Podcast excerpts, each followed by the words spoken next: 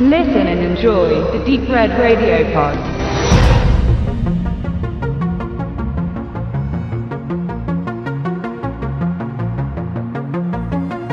Einen langsamen, schmerzhaften Tod zu haben. Das ist etwas, woran man gar nicht denken mag.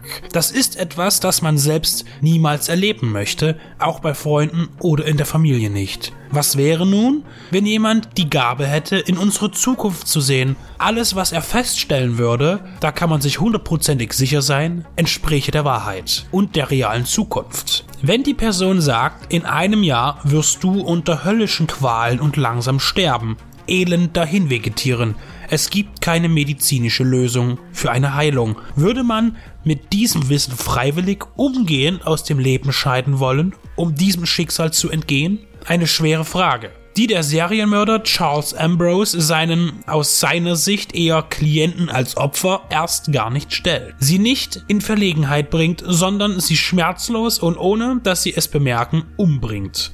Bevor das Ermittlerteam bestehend aus John Merriweather und Catherine Coles dieses Motiv ausmachen können, erbitten sie Hilfe bei John Clancy, einem Medium, das für ihre Seite streiten soll. Zu diesem Zeitpunkt wissen sie aber noch nicht, dass ihr Gegner viel mächtigere mentale Fähigkeiten besitzt als ihr eigener Trumpf. Der brasilianische Regisseur Afonso Poyat liefert mit Die Vorsehung seinen ersten US-amerikanischen Film ab. Für sein Hollywood-Debüt stellte man ihn allerhand Schwergewichte zur Verfügung. Die FBI-Detectives spielen Jeffrey Dean Morgan und Abby Cornish. Beide eher noch auf dem aufsteigenden Ast unterwegs.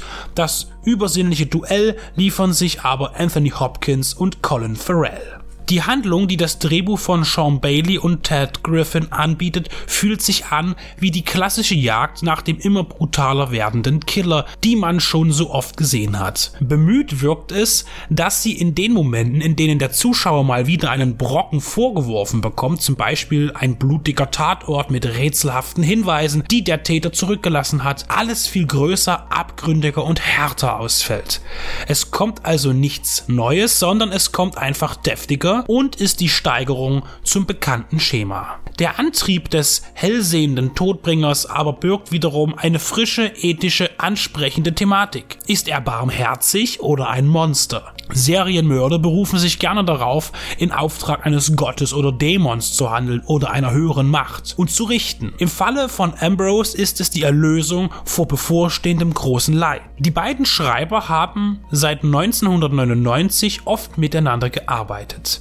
Sie haben interessante Stationen zu bieten. Griffin schrieb das Drehbuch zu Steven Soderberghs Haste Remake Ocean's Eleven, den viel zu unbekannten und sehr empfehlenswerten Kannibalen-Western The Ravenous, Ridley Scotts Matchstick Man oder die Komödie Kiss and Kill. Bailey trat als Produzent bei Ben Afflecks Gone Baby Gone, Tron Legacy oder dem Katastrophen-Blockbuster The Core in Erscheinung. Auch wenn die Idee und das Skript etwas angestaubt sind, so kann man nicht verleugnen, dass die Vorsehung im Original mit Soulless betitelt einen spannenden Rahmen vorzuweisen hat und die Darsteller gut bei Laune halten. Anthony Hopkins tritt dabei in einer seltsamen, aber liebenswerten Mischung aus zwei Charakteren auf, die er bereits einmal verkörperte.